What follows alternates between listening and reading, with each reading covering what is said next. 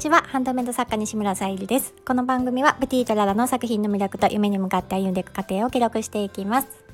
先週はですねちょっと高熱が出まして またコロナにかかったのかなと思ったんですけどインフルかなとか思ったんですけどおそらくなんか胃腸風邪のような形でねあの主人もちょっと体調を崩してたりしたんですけどもうようやくね復活しました。なんか自分がねあの調子いい時と悪い時と本当に分かりやすくって大体私はあの調子いいと朝いろんなねインスピレーションとかアイデアとかやりたいことがバーッとね頭にパンパンになるぐらい浮かんでくるので今日はねその状態でもう一つ一つちょっと早朝から片付けておりました。はい、今日のテーマはインスタライブしますということで私はねあのインスタ歴は長いもののライブはしたことがなくってでまあ必要にも駆られていなかったのでそのままねあの放置していたんですけどちょうどねあの友人があのインスタライブをしてみたいという形でお話いただいて私もねあのあ友達とだったらちょっとやってみたいなと思って えー、今週の10何日だ？15日土曜日のお昼ぐらいにしようっていうことになっております。ちょっとねテーマもうちょっと、ま、お待ちくださいませ。かねあのカチカチした感じじゃなくてとりあえずねやってみようっていう感じであの2人でねお話ししながら進めていきたいなと思っております。私はちょっとアカウント3つ持ってましてえっ、ー、と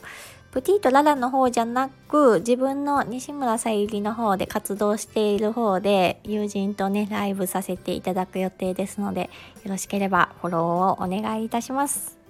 なんかねあの何でも向上心ある仲間に囲まれてるっていいなっていうふうに思います。私もあのその仲間って言っても、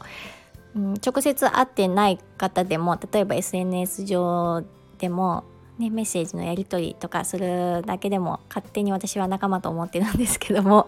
なんかね心が通い合ってるなって感じる方もいらっしゃるので、うん、あのいろんな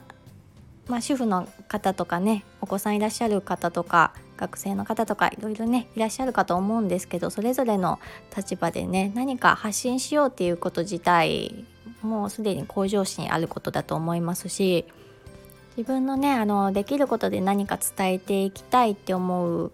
うん、そういった仲間に囲まれていると自分もねあのちょっとへこんだりした時もよし頑張ろうっていうふうに思えるので本当にねありがたいなっていうふうに思います。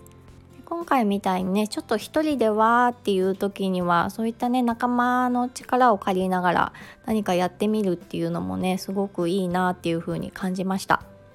何かにねあのチャレンジしてる姿って誰も見ていないようで見ている方いるので 私も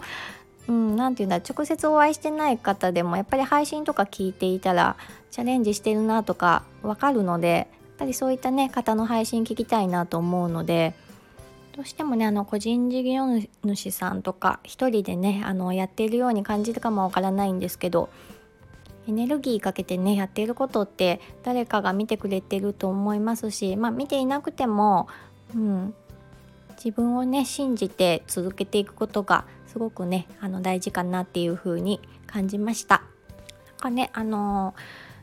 うん、反応がなくても自分を信じてやっていると意外な自分が何も思っていない時って言ったらあれですけど意識していない時に嬉しいメッセージをもらったりですとか何かねあの商品が売れましたってなったりとかあるので 頑張ってねあの続けていきたいなと私も思います。